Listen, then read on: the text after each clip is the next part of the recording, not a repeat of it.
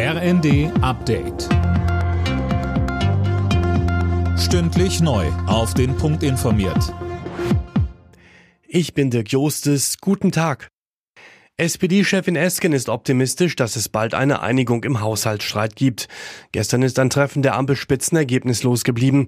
Heute setzen sich Scholz, Lindner und Habeck erneut zusammen. Es geht um die Frage, wo die fehlenden 17 Milliarden Euro für den Haushalt 24 hergenommen werden sollen.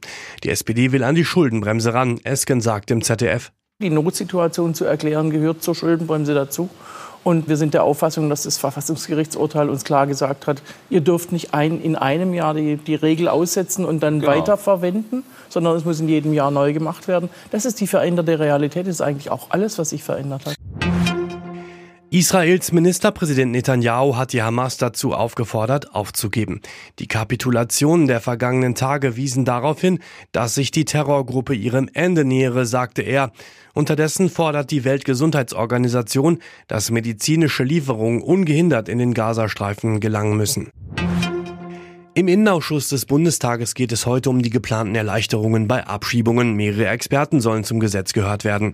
Die Ampelregierung hatte sich darauf geeinigt, Abschiebungen einfacher machen zu wollen. Unter anderem sollen Behörden mehr Befugnisse bekommen.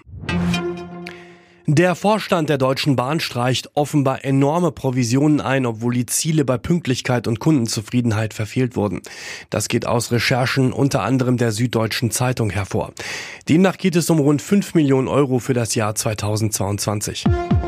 Alle Nachrichten auf rnd.de